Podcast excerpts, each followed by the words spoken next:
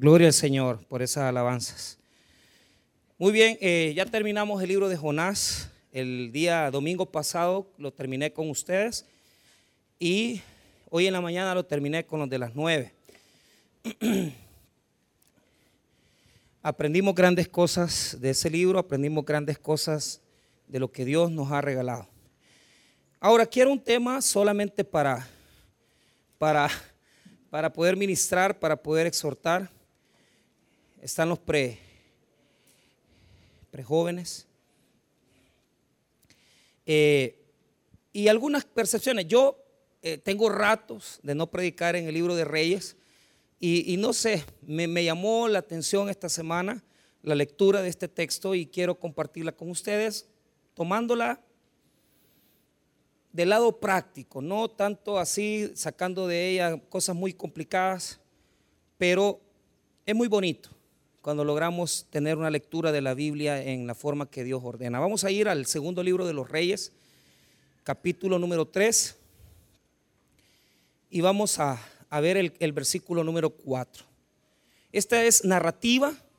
En la narrativa nosotros tenemos que tener cuidado porque no podemos ir tan tan, tan rápido, ¿verdad? Saltándonos versículos, sino que tenemos que ir paso a paso. Segundo libro de Reyes, capítulo 3, versículo 4. Cuando lo tenga, hágame el favor de ponerse en pie para tener reverencia en la lectura de la palabra del Señor. Muy bien.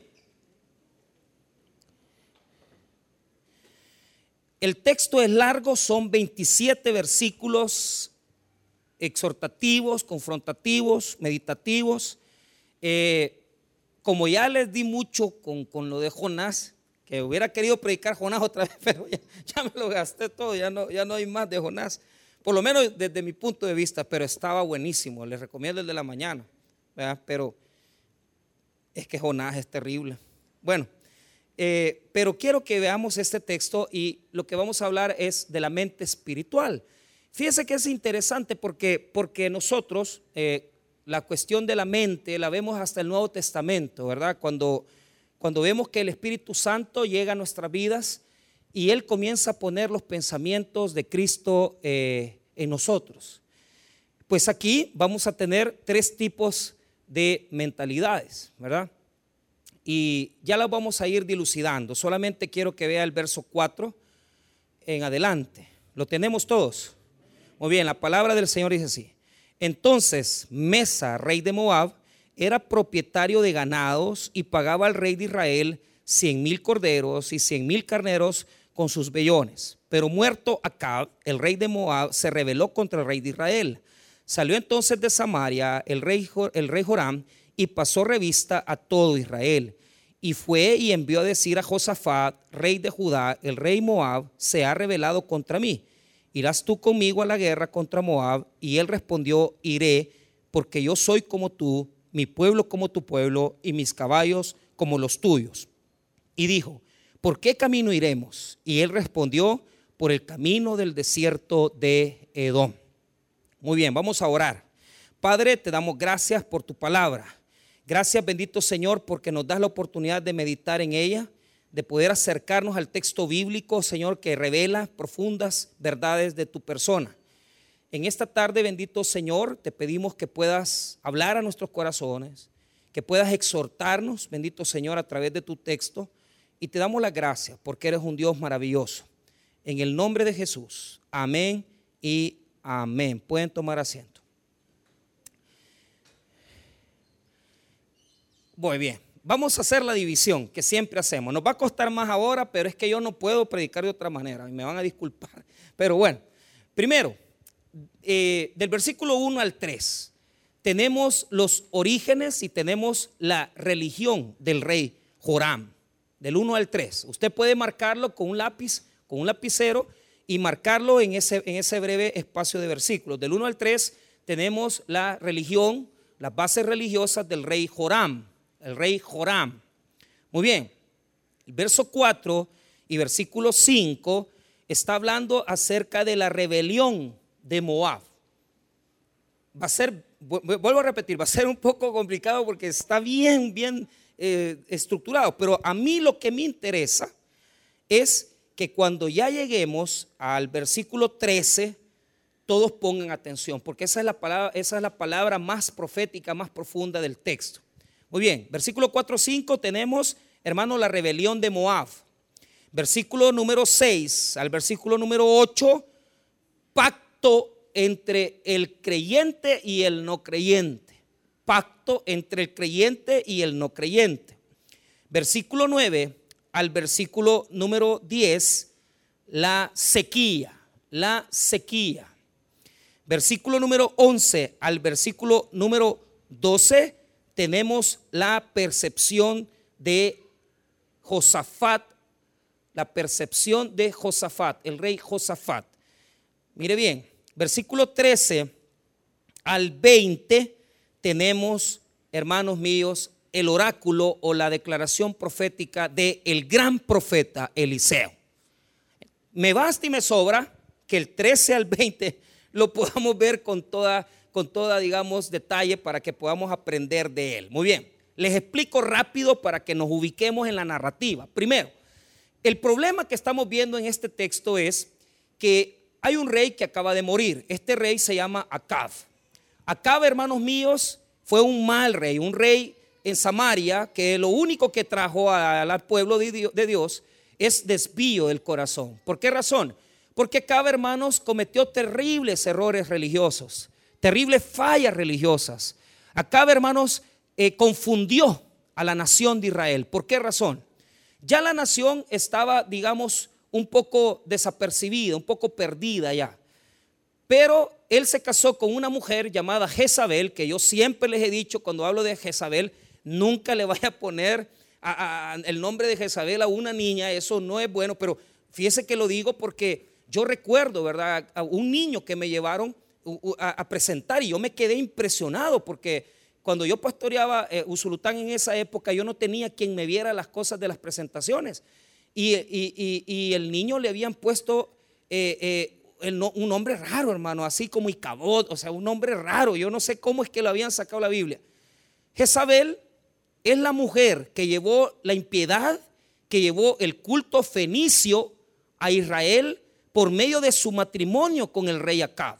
Acab estaba llamado a ser un hombre que glorificara, que ordenara la fe del pueblo. Pero lamentablemente por la injerencia de su esposa Jezabel, él lo que trajo fue el culto idolátrico de Baal a la nación. Y el culto idolátrico de Baal era algo terrible, porque Baal es el dios del trueno, es el dios de la lluvia. Y, hermano, eh, imagínate tú esta percepción del rey Acab. Acab adoraba a Yahvé, a Jehová, pero adoraba también a Baal. Y, y, eso, hermano, fue el pleito que tuvo Elías, el gran profeta Elías, en contra de Acab, porque Acab confundió al pueblo, confundió a la nación, dejando que su esposa Jezabel trajera este culto idolátrico a este Dios a este Dios pagano terrible. Joram va a seguir, mira bien, va a seguir porque él es, hijo de ellos. Él es hijo de Jezabel, de Acab. Viene de esa línea sucesoria. Viene de esa línea sucesoria. Y los padres no le han enseñado bien las cosas. Los padres han sido idólatras, los padres han sido desviados en su religión, no han querido adorar a Jehová con todas las fuerzas de su corazón, sino que lo que han hecho es llevar, hermano, confusión a la nación de Israel. Entonces el texto nos presenta primero a Joram. Diga conmigo Joram. Joram, rey idolátrico.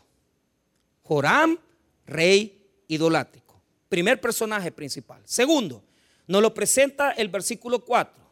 Mira lo que dice. Entonces Mesa, rey de Moab. Diga conmigo Moab. Este, estos moabitas, fíjese bien, estaban subordinados al rey Acab cuando él vivía. Y lo que hacía Moab era, Mesa, rey de Moab, pagarle tributo a Acab, pagarle impuestos a Acab. Israel tenía dominio sobre los moabitas. Israel sometía a los moabitas. Los moabitas tenían que pagarle tributo a Acab. Cuando Acab se murió, muerto el rey, vive el rey, hermano. O sea, de repente se muere la persona a la que usted le debe y usted cree que ya no va a pagar. Pero el problema es que los hijos saben que usted, ¿verdad? Le debía al papá. Entonces los hijos le van a cobrar. Los hijos no le van a pasar por alto la deuda. Lo que pasó con Acabe es que él falleció.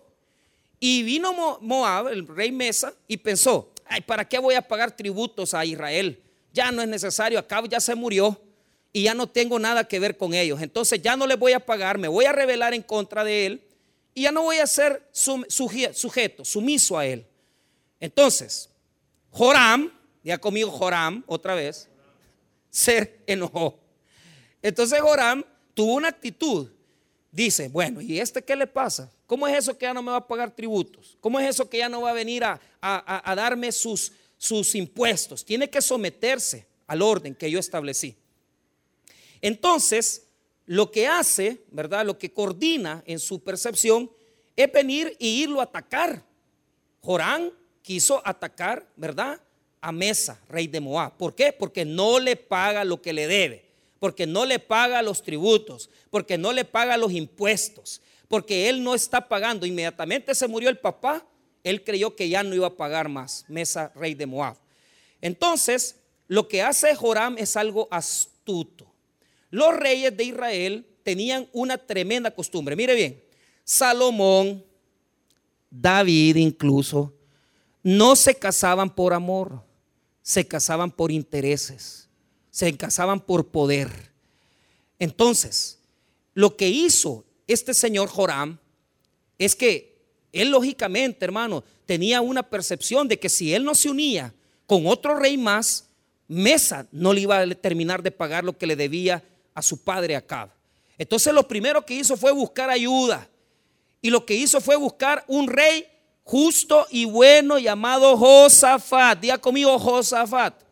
Josafat, hermanos, es un rey bueno. Josafat no es un rey malo, pero tenía una mala costumbre. Josafat, hermano, tenía una mala costumbre que ahorita la voy a definir. Ahora, note lo que hizo Joram en el verso número 6 para que usted note la alianza que buscó. Ese es el pacto que yo les mencioné. Salió entonces de Samaria el rey Joram y pasó revista a todo Israel. Y fue y envió a decir a Josafat, rey de Judá, mire bien, el rey de Moab se ha rebelado contra mí, ¿irás tú conmigo a la guerra contra Moab? Y él respondió, iré porque yo soy como tú, mi pueblo como tu pueblo y mis caballos como los tuyos. Momento, señores. Josafat es un rey que adora a Jehová. Josafat es un rey definido. Joram no es un rey definido.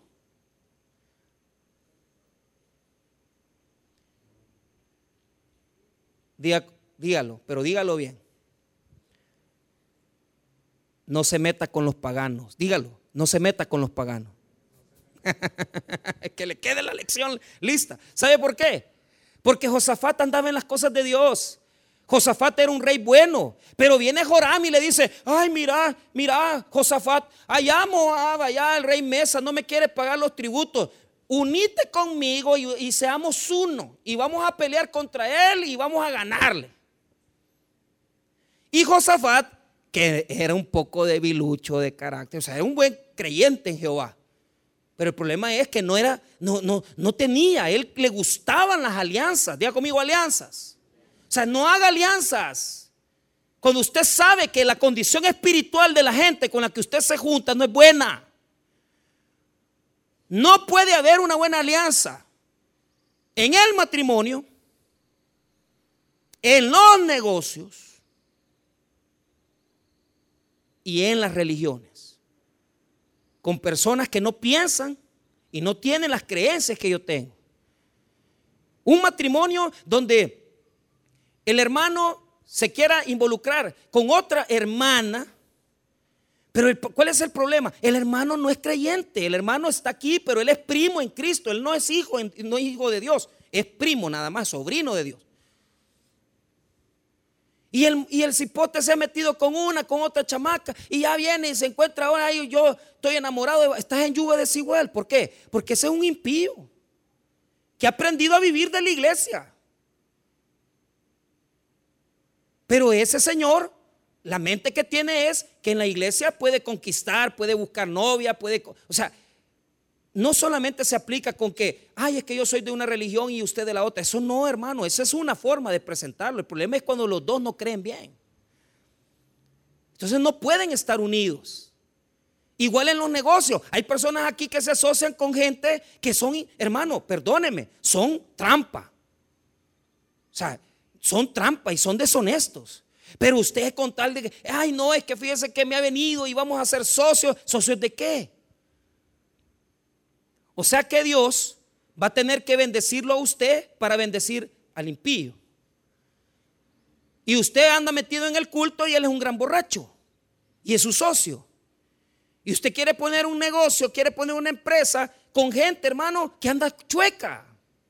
Y eso no cabe en las cosas de Dios, porque como cristianos tenemos que tener una mente espiritual que nos llame a buscar gente que nos ayude a estar mejor. No busque gente, hermano, que le hace, que le hace apartarse de las cosas de Dios. Busca gente que le haga edificar, que le haga animarse en las cosas de Dios. Fíjate que algo que yo agradezco a Dios es que tengo todos mis amigos, ¿verdad? La gran mayoría.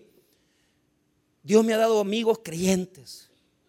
Y, yo tengo una característica. A mí, a mí me han enseñado. Aprender a andar con gente que me puede enseñar algo a mí. Y si, y si le voy a decir con toda sinceridad, y si usted no me puede enseñar a andar mejor con Dios, yo no tengo nada que andar haciendo con usted. Si usted es de los que ya se suben al carro y comienza ya a decir malcriadezas y hablar eso, yo no quiero andar con usted, yo quiero que me hable de Dios. Yo quiero que me enseñe de Dios. Pastor, pero usted sabe, usted ha estudiado teología, sí, pero hay mucha gente aquí que sabe mucho más de Dios que yo. Yo puedo saber Biblia, puedo saber teología, pero mucha gente aquí anda mejor con Dios que yo. Y eso yo lo reconozco. Pero si yo no ando con gente así, es mejor no, no, no quiero, no quiero, no quiero andar con gente que me ayude a pecar, que me ayude a taparme las sinvergüenzadas. Porque la gente se presta. Y la gente le, le tapa las cosas. Creen que, ay, no se preocupe, pastor, no le voy a decir a nadie. ¿Cuál? El día que usted me vea con otra mujer que no sea mi esposa, póngale el dedo con mi esposa. Hay que arreglarle con mi esposa la mujer, no conmigo. Pero ¿cuál es el problema?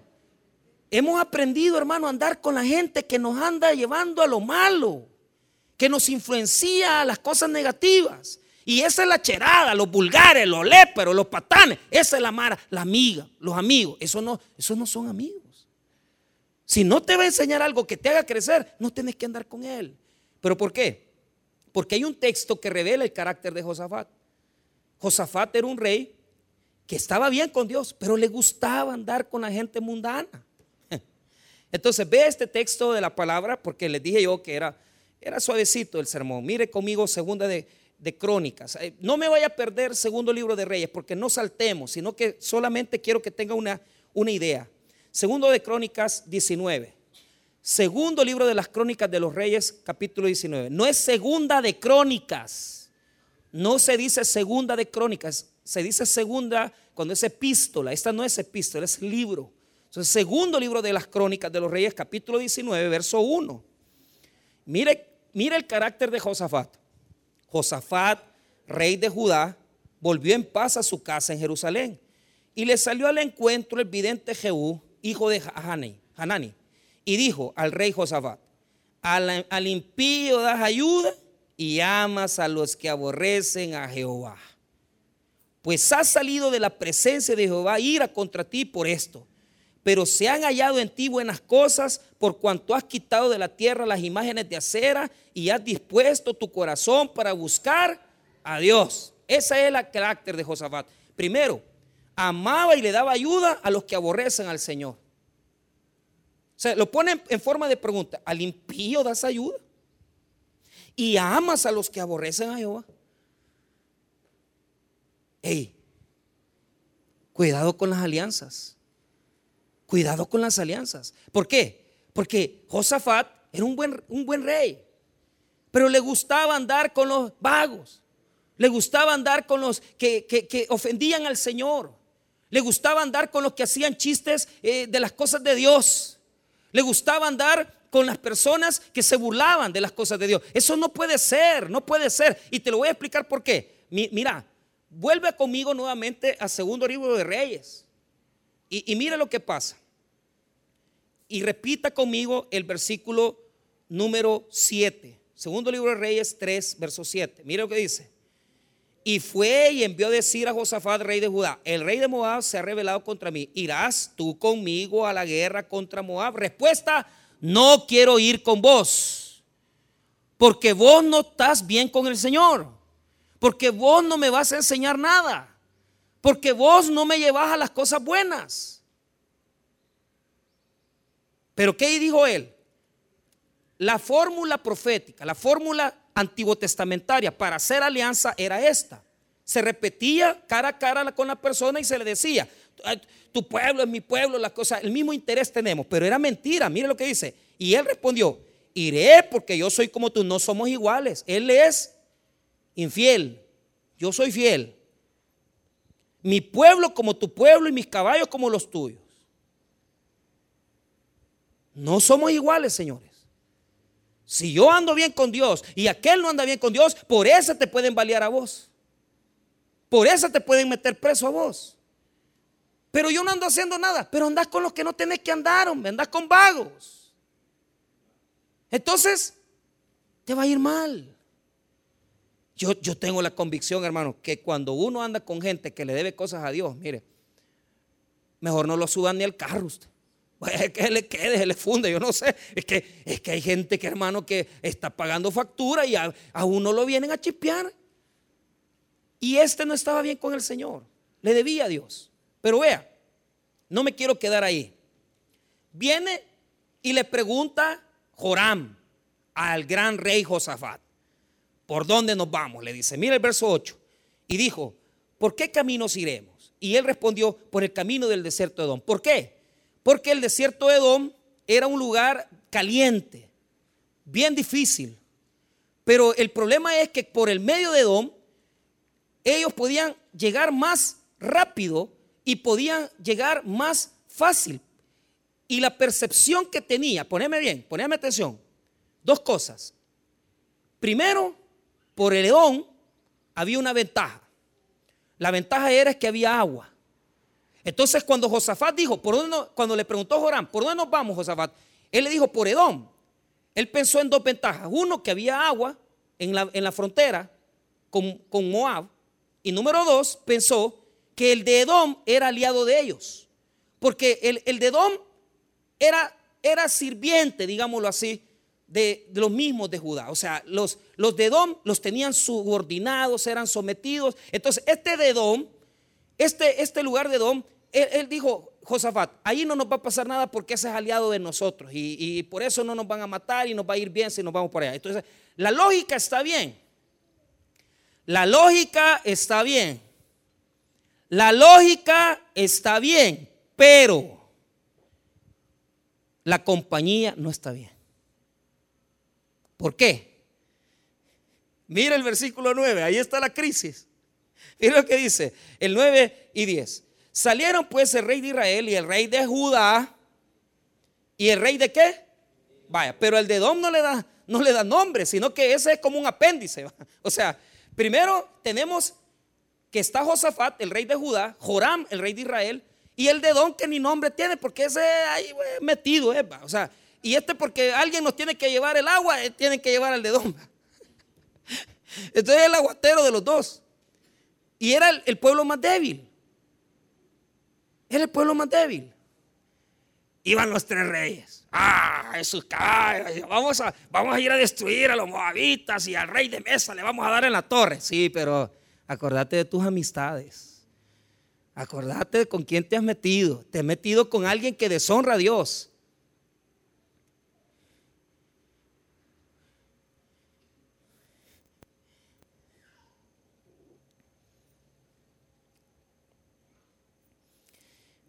Vea lo que dice.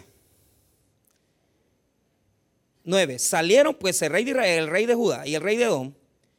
Y como anduvieron rodeando por el desierto siete días de camino, les faltó el agua para el ejército y para las bestias que les Seguían, vaya papito, ¿eso querías? Hoy ya te fregaste, porque no hay agua. A donde habían, ellos pensaban, a donde estaban los, los lagos fronterizos, estaban secos porque era verano. Y cuando llegaron y no hayan agua, y, tenemos siete días de andar caminando, estamos sedientos. Y andamos con toda esta prole, y hasta los animales andamos. Fíjense que mi abuelo, yo les cuento eso rápido, que siempre él eh, le gustaba hacer expediciones allá a, la isla San, eh, eh, San Sebastián, en Usulután. Todos los diciembre, todas las vacaciones, ah, se llevaba a los sobrinos, a los nietos, y ahí íbamos, ahí íbamos con él a la isla, hermano. Siete días de oscuridad en la isla, hermano. No había luz, no había nada. Y yo deseando una Coca-Cola helada, pero no había luz. Pero andábamos el montón de, y, yo me acuerdo de eso, cuando yo pienso en eso, aguantábamos sed y no había ni inodoros, hermano. Era más terrible, va.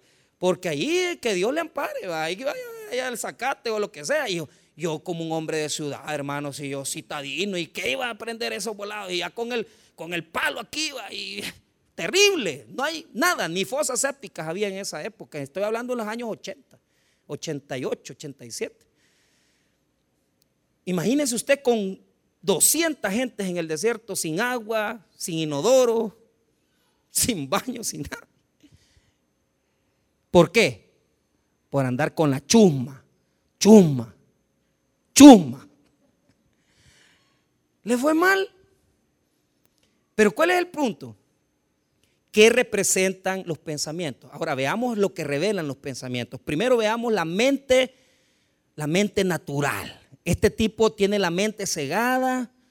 Este no tiene, no tiene, hermano, una percepción. Pero, pero ¿por qué? Yo ya lo voy a explicar. Mira la primera reacción de Joram, el impío. Mira el 10. Entonces el rey de Israel dijo, ah, dice, que ha llamado Jehová a estos tres reyes para entregarlos a manos de los moabitas.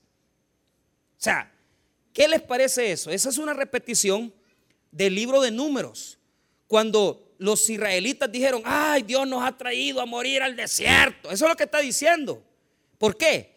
Porque el que no anda en las cosas de Dios, vas a probar su debilidad de carácter cuando estés en la crisis. ¿Y sabes qué es lo que va a pasar cuando estés en la crisis? Vas a demostrar que no tenés espiritualidad. Porque lo que está diciendo este hombre es, ya no, ya hasta aquí topamos, ya no hicimos nada, Dios nos vino a matar, pero no está buscando a Dios como una salida de su problema. Está buscando a Dios. No, no lo está buscando. Lo que él quiere es apartarse de Dios porque él quiere hacer las cosas como él dice. Y por eso ha topado. Porque él en su mente Dios no lo puede sacar del problema. ¿Por qué? Porque adrede, yo no les pedí que leyeran los primeros tres versículos. Pero ahora veamos la espiritualidad. Ya vimos la, espiritualidad de Josafat. Ahora veamos la espiritualidad de Joram. Vea usted el versículo 1 al 3. Y ahora vea, mira lo que dice el 1 al 3. Joram, hijo de Acab, comenzó a reinar en Samaria sobre Israel el año 18 de Josafat, rey de Judá. Y reinó 12 años. E hizo lo malo ante los ojos de Jehová, aunque no como su padre y su madre, porque quitó las estatuas de Baal que su padre había hecho. ¡Ey, qué bueno! ¿Por qué? El culto fenicio que la mamá metió de adorar a Baal, el dios del trueno, lo quitó. Quitó las estatuas quitó la estatua de Baal y quitó la estatua de Astarte. Pero, mira lo que dice después, punto y seguido, pero se entregó a los pecados de Jeroboam, hijo de Nabat, que hizo pecar a Israel y no se apartó de qué. ¿Y qué hizo Jeroboam, el abuelo? Este puso dos becerros para que adoraran a los becerros y decían, Jehová está parado en los dos becerros y ahora adórenlo. Entonces quitó la mitad de las estatuas pero la otra mitad no las quitó. Porque aquí está viendo usted que los que medio se arrepienten no son buenos para andar con ellos. Cristianos que medio andan en las cosas de Dios. Medio arrepentidos. Medio dejaron de chupar, medio dejaron de andar con la amante, pero es mentira. Si le sale algo, lo hace. ¿Por qué? Porque a Dios no se le puede adorar con medio corazón, a Dios se le tiene que adorar con todas las fuerzas del alma, con todas las fuerzas del corazón. Y si no sos capaz de quitar todos tus ídolos, entonces te has medio arrepentido. Pero ese medio arrepentimiento quiere decir que no estás en nada. En ese sentido, podemos decir que la condición espiritual de Jorán era medio arrepentido, medio corazón. No tenía un corazón espiritual, sino que él ve a Dios como un obstáculo y dice, ay Dios nos ha traído aquí a morir. No, no se meta con esa gente. No se meta con las personas que se frustran, que cuando ya están con el primer problema, ay no, y mira que ahora qué vamos a hacer. Pues sí, ¿qué va a hacer? Si él no tiene otra cosa en su cabeza, él quiere arreglar las cosas con su propia mente. Y Josafat tenía lógica, pero por andar con los mundanos, se le había olvidado acudir a Dios. Cuando ya se vio en esta situación Josafat, aquí es donde podemos ver, mira, primero, una mente de un mediocre. Ahora, veamos la mentalidad espiritual. Ahí sí aflora. Josafat viene y dice, no, vamos a ver qué hacemos para resolver este problema. Y esto, hermano, es algo precioso. ¿Por qué? Porque es como deberíamos de reaccionar nosotros. Mire lo que dice el versículo número 11. Mas Josafat dijo, ¿no hay aquí profeta de Jehová para que le consultemos a Jehová por medio de él? Ahora sí andas buscando a Dios. ¿Te gusta andar con los impíos? ¿Te gusta andar con los inconversos? ¿Te gusta andar con los patanes? ¿Te gusta andar con la chuma, chuma, chuma?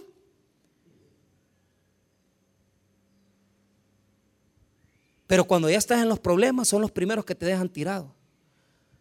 Son los primeros que te dan la espalda. Son los primeros que te aborrecen. Son los primeros que se deshacen de ti. Y mire, hermano, esto es terrible. ¿Sabe por qué? Porque hasta ahorita Josafat está cayendo. Hey, hubiéramos consultado a Dios antes de venir a la guerra. ¿Por qué no le consultaste antes? Pues?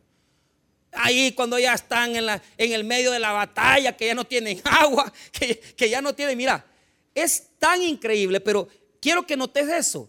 El mediocre ve el mundo como que todo está en contra de él. Y Dios está en contra de él y está cerrado. Y aquí, ¿cómo salgo? Se cerró, se cerró. Ya no sabe qué hacer. Porque ve a Dios como un obstáculo. Ve a Dios como alguien de quien hay que oír. Pero Josafat, en su percepción espiritual, dice: acerquémonos a Dios. Busquemos un profeta que nos dé una profecía para ver cómo salimos de esto. Eso lo hubieras hecho antes. Está bueno. No lo hiciste antes, pero por lo menos lo estás haciendo en la crisis. La mente espiritual hace todo lo posible por buscar a Dios. ¿Y qué es lo que pasa aquí? Y mira lo que dice. Mira lo que dice el versículo número 11 en la segunda parte. Y uno de los siervos del rey de Israel respondió y dijo, aquí está Eliseo, hijo de Zafat, que servía a Elías. Mire hermano, el profeta Eliseo venía en la jornada de camino con ellos y ellos ni se habían dado cuenta. ¿Por qué?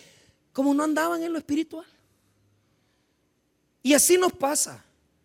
Muchas veces nosotros tenemos que despertar a través de las crisis, a través de los problemas, a través de las situaciones. Lo malo es cuando siendo creyentes somos mediocres y nos cerramos y decimos, hasta aquí Señor me has traído y mira ahora lo que me haces y mira y ahora qué va a pasar de mí, calmate, busca a Dios.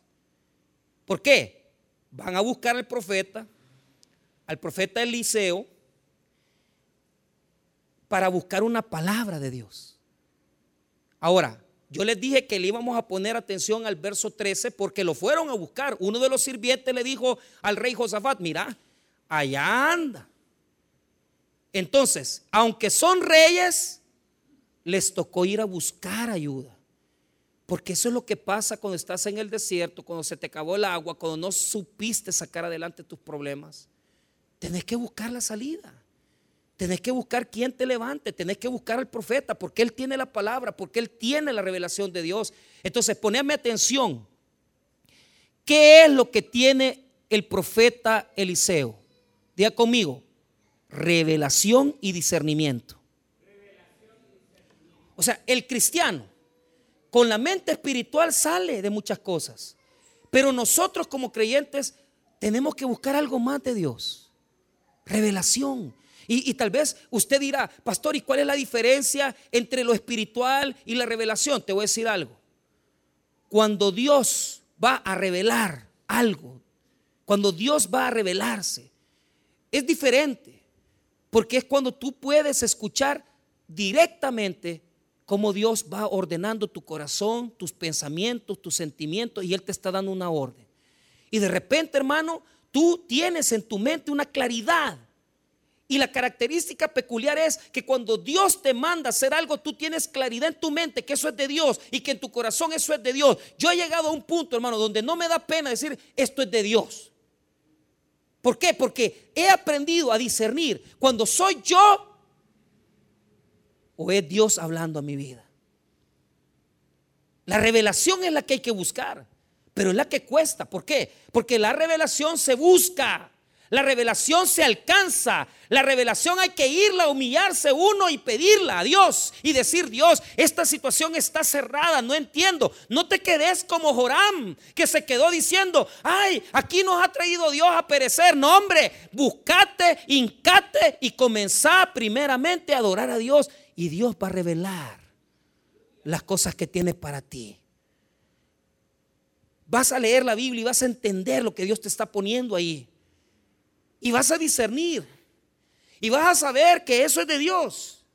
Entonces, los tres se pusieron de acuerdo, el rey de Israel, el rey de Judá y el rey de Edom, y se fueron a buscar a Eliseo, a la revelación. La revelación. Esa es la mente de Dios, ese es el discernimiento de Dios. Y es lo que tenemos que desarrollar como cristianos. ¿Sabe por qué? Porque no lo tenemos, hermano. Mire, yo, yo conozco aquí un montón de personas que sí son creyentes, sí están en las cosas de Dios, pero no han, no han podido aprender a discernir los pensamientos. No han aprendido a discernir lo que Dios les dice. Y, usted mira, ¿y cómo, pastor? Mire lo que pasa el verso 13. Los recibe Eliseo, pero Eliseo no quiere atender a los dos. No quiere atender a Joram porque sabe que Joram es mediocre.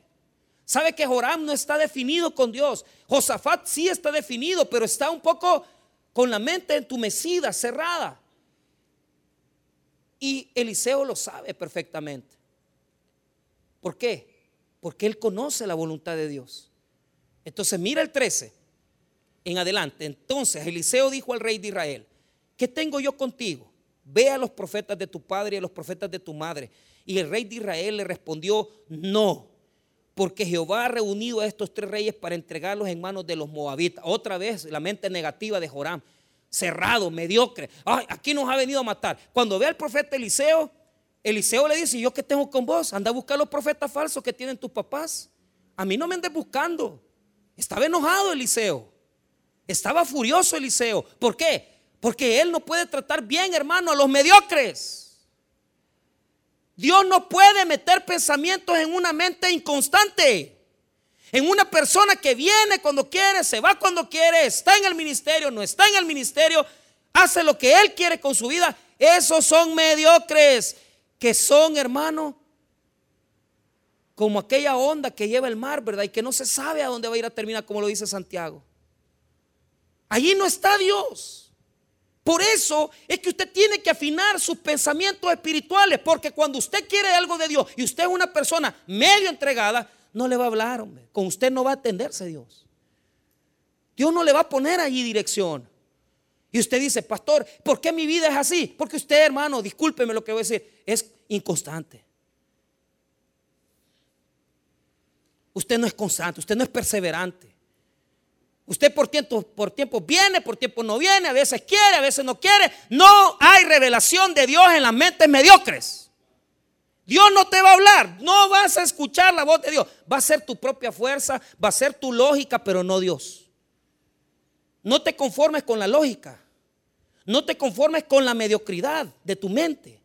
Busca lo que Dios tiene para tu vida y Él te va a enseñar el camino correcto que tienes que seguir. Y a veces va a ser algo tan absurdo y a veces va a ser algo tan, pero tan absurdo que vos vas a decir, y esto será de Dios. Y es Dios hablándote, hermano. Viene el profeta Eliseo y rechaza. Y rechaza a Joram y dice, bueno, ¿y vos? ¿Para qué venís aquí? Si vos sos mediocre, mira lo que estás hablando. Si vos ya te estás dando por vencido, ni has peleado. Ay, Jehová ha entregado. Pues sí, porque andas en malos pasos, porque andas haciendo las cosas malas. Por eso es que estás diciendo que Dios te ha castigado. Pero un poquito de espiritualidad nos puede entrar a la revelación. Un poquito de lo que Josafat tenía, decir, ay, me, voy a meter, voy a buscar al profeta, voy a ir a buscarlo. Yo soy rey, pero me humillo, voy a ir a buscar, voy a buscar la revelación. Busco la revelación, busco la revelación, busco la revelación de Dios para mi vida. Entonces, el versículo 14, mire, y Eliseo dijo, vive Jehová de los ejércitos, en cuya presencia estoy. Mire bien, mire el 14, en cuya presencia estoy que si no tuviese respeto al rostro de Josafat, rey de Judá, no te miraría a ti ni te viera. Dice. O sea, por Josafat te voy a decir a vos las cosas, pero por este, por vos no. No es cierto que aquí hay casas y familias donde la persona que tiene ese contacto con Dios es el esposo, es el hijo, es la esposa. Porque no cualquiera Dios le habla. No a cualquiera Dios le dice. Y yo respeto mucho cuando Dios, que la gente dice, es que Dios puso en mi corazón. Porque uno sabe que es Dios diciéndole. Es Dios hablándote. Es Dios diciéndote las cosas. Estaba ahí un amigo que necesitaba una casa y nosotros tenemos una pariente que, que puede darle una casa, pero, pero mi esposa me dijo, mira, y esto es mira, yo te voy a decir una cosa, pongamos todo en las manos de Dios. Si es de Dios, le va a salir. Si es de Dios, va a, revelar eso. Y yo hablando el día viernes con mi amigo, mira, me dice, gracias a Dios que el hermano fulano me está dando esta casa y cuánto te la está alquilando, 200 pesos. No, hombre, eso es de Dios, le dije. ¿Por qué? No, no, no, no apriete, no presione, no obligue, eso no es de Dios. Si usted quiere forzar las cosas, las va a arruinar. Porque usted no se está dejando guiar por la revelación, sino que está dejándose guiar por su entendimiento. Yo no quiero ser guiado por mi lógica, por mi entendimiento, ni por mis creencias. Yo quiero ser guiado por la poderosa palabra de Dios Todopoderoso en mi corazón, diciéndome las cosas que tengo que hacer. Y si usted quiere vivir mediocremente como este Señor, pues viva mediocremente. Pero yo no voy a vivir así. Y no es que no me equivoco, errores cometo.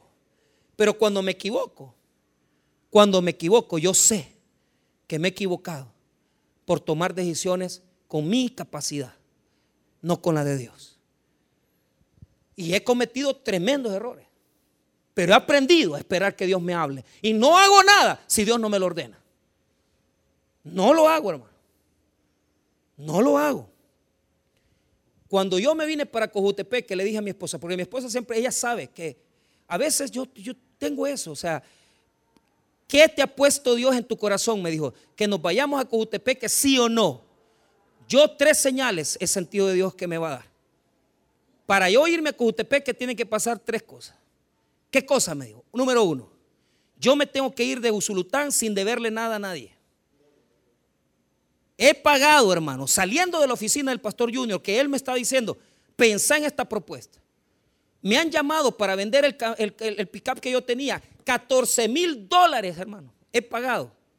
Y, no, y me, me quedé sin carro. Pero no quedé debiendo. Primera señal. Tres señales me dio. Segunda señal. Que el pastor que trabajaba conmigo accediera. Y cuando yo hablé con él, él me dijo, yo me quedo aquí, yo voy para acá, yo me estoy aquí, pastor. Él ha trabajado aquí, él trabajó en Usulután un montón de años. Y él lo afirmó. Pero ¿cuál es el punto? Había una tercera señal. Y la tercera señal, hermano, era, era, era así. O sea, uno no puede poner una señal mediocre, eh, pequeña. Yo le dije a Dios, Señor, convenceme que sos tú ordenando esto. Hermanos, oiga bien, la única persona que sabía de que me iban a mover era Dios, el pastor Junior y el pastor Aguirre. Nadie sabía, ni los supervisores, nadie. Se, se habló solo en secreto, nosotros. Y a los días llegó el pastor Aguirre a entrevistar al pastor que estaba conmigo.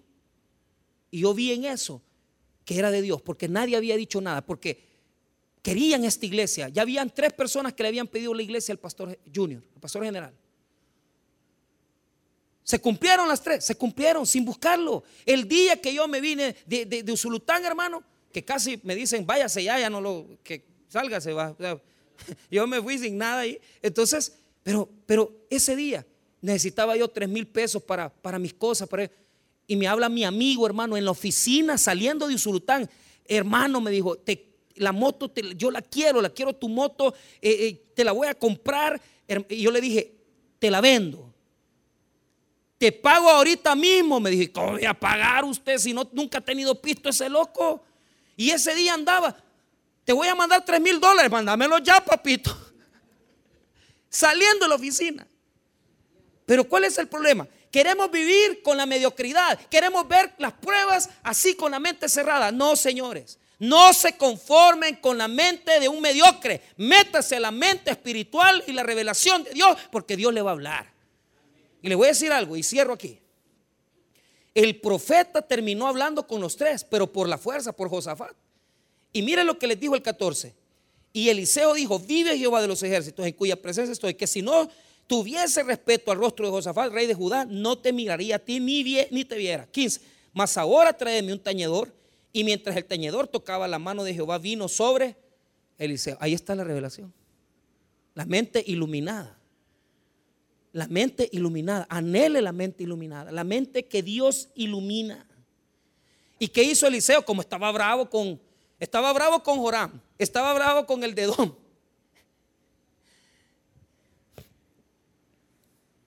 Entonces, tráiganme uno para que venga a tocar este instrumento de, cuerdas. Y en la alabanza yo, el Espíritu Santo, la, la, presencia de Dios me va, me va a hundir en esa presencia. Entonces mandó a traer a este que tocaba y comenzaron a adorar a Dios y en la adoración de Dios Él se calmó, sus pensamientos estuvieron calmados, su corazón estuvo calmado y comenzó a escuchar las indicaciones que Dios le dio. Y las indicaciones que Dios le dio es 16, mire, ¿quién dijo, así ha dicho Jehová, sed en este valle muchos estanques? Porque Jehová ha dicho así, no veréis viento ni veréis lluvia, pero este valle será lleno de agua y beberéis vosotros y vuestras bestias y vuestros ganados. Mire lo que la orden que les dio. Hagan muchos estanques. La palabra en el texto, en la Biblia de las Américas, dice, hagan muchas zanjas. Caben muchas zanjas. Diga conmigo, caben muchas zanjas. Qué ridículo. Qué absurdo. La gente está cansada, la gente ya no aguanta, tienen sed, los animales tienen sed. Y la orden de Dios dada al profeta con la mente iluminada, no espiritual, esto va más allá. Ya la revelación. O sea, Josafat tenía la mente espiritual, Joram la mente natural. Pero Eliseo tenía la revelación y la iluminación de Dios. Vayan a hacer unas zanjas. ¿Qué? Que vayamos a hacer zanjas nosotros. Estoy cansado, estoy, tengo sed. Hacer las zanjas, necio hacer las zanjas. Y comenzaron, ¿verdad? Como que eran, yo me imagino que, y comenzaron a hacer los hoyos y los hoyos y los hoyos. E, ellos, los reyes regresaron porque el Señor les había hablado por medio del profeta. Dieron la orden que hicieran el montón de zanjas, cansados, abatidos, sedientos.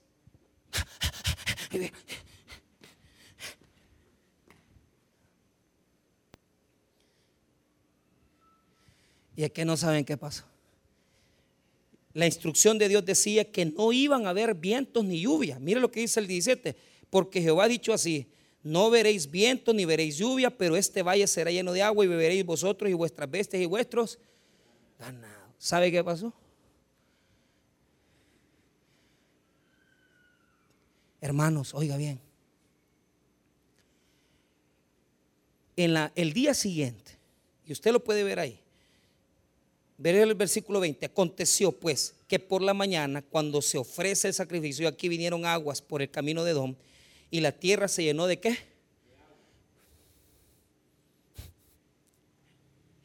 A veces Dios te va a dar órdenes ridículas, órdenes que vos no entendés.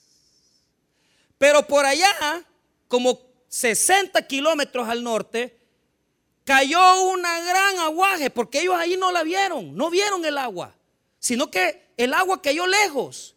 Y esa lluvia de la montaña, 60 kilómetros adelante, llenó los arroyos que no tenían agua por la sequía. Y aquellas zanjas que ellos habían levantado en la noche, que habían paliado y que ya no aguantaban la gran sed, se llenaron de las aguas de Dios. ¿Sabe por qué, hermano?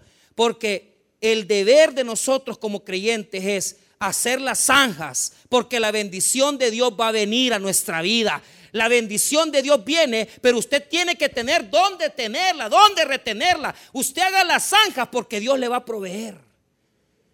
Y hacer las zanjas significa que si usted en esta tarde anda buscando trabajo, vaya a dejar los currículos. Que si usted quiere, hermano, tener una casa propia, comience a orar, así como han hecho con ese terreno, así como hicieron con el terreno de Usulután. La gente, hermano, eso yo lo vi. Se quitaban los zapatos y caminaban descalzos porque el pastor les decía que esa tierra iba a ser de ellos. ¿Sabe por qué? Porque el deber de nosotros no es saber todo el plan. El deber de nosotros es ser obedientes a lo que Dios nos manda. Y si Dios me manda por él, a ponerme descalzo en el terreno, yo lo voy a hacer porque ese terreno va a ser mío en el nombre de Dios. Si a mí me dice que Dios me va a dar una provisión, yo me preparo con las zanjas. Pero el que da la lluvia es Dios. ¿Y sabes qué pasó? En la mañana, cuando los moabitas vieron llenas las zanjas, con el amanecer vieron el sol resplandeciente color rojo, un amanecer color rojo como el del desierto. Y de repente, hermano, ellos dijeron, hey, allá han hecho una gran matazón los reyes, vamos a ir a, terminar de sacar el botín, porque lo más seguro es que entre el rey de Edom, el rey de Joram y el rey de Judá, Josafat, se mataron, entre ellos se agarraron. Y los bobitos se han ido buscando la sangre, porque de lejos vieron que era sangre. Fueron y los israelitas, los judíos, los de Judá y los edomitas estaban con todo, hermano. Y como ellos llegaron a recoger el botín pensando que ya se habían matado entre ellos, ellos los agarraron a los enemigos y mataron a los moabitas y les dieron un escapadizo. Se tuvieron que salir corriendo. Unos fueron asesinados, otros tuvieron que huir. ¿Y por qué? ¿Por qué? Hermanos, cuando Dios da una orden y te dice, abrí zanjas, y tal vez usted le están diciendo, mira, ¿cómo es eso que me tengo que preparar para poder recibir? Hermano, yo no sé qué es lo que Dios te va a dar en el mes de diciembre. Pero si la orden de Dios es que Él te va a regalar algo y tenés que hacer una por obediencia alguna situación, que no te dé vergüenza hacerlo, hermano, porque Dios va a proveer, Dios va a bendecir, pero Él necesita que nosotros le creamos a su palabra y que aunque sea increíble lo que nos está pidiendo, hagámoslo, porque Él va a traer la provisión de Dios. Al final, aquel que decía, la mente natural, va, que decía, aquí nos va a matar Dios, ¿sabe qué es lo que quería Dios hacer con ellos? Darles la victoria y que ellos tuvieran la victoria sobre los moabitas. Y así fue. Pero yo le llamo a esto, óigame bien, prepárese.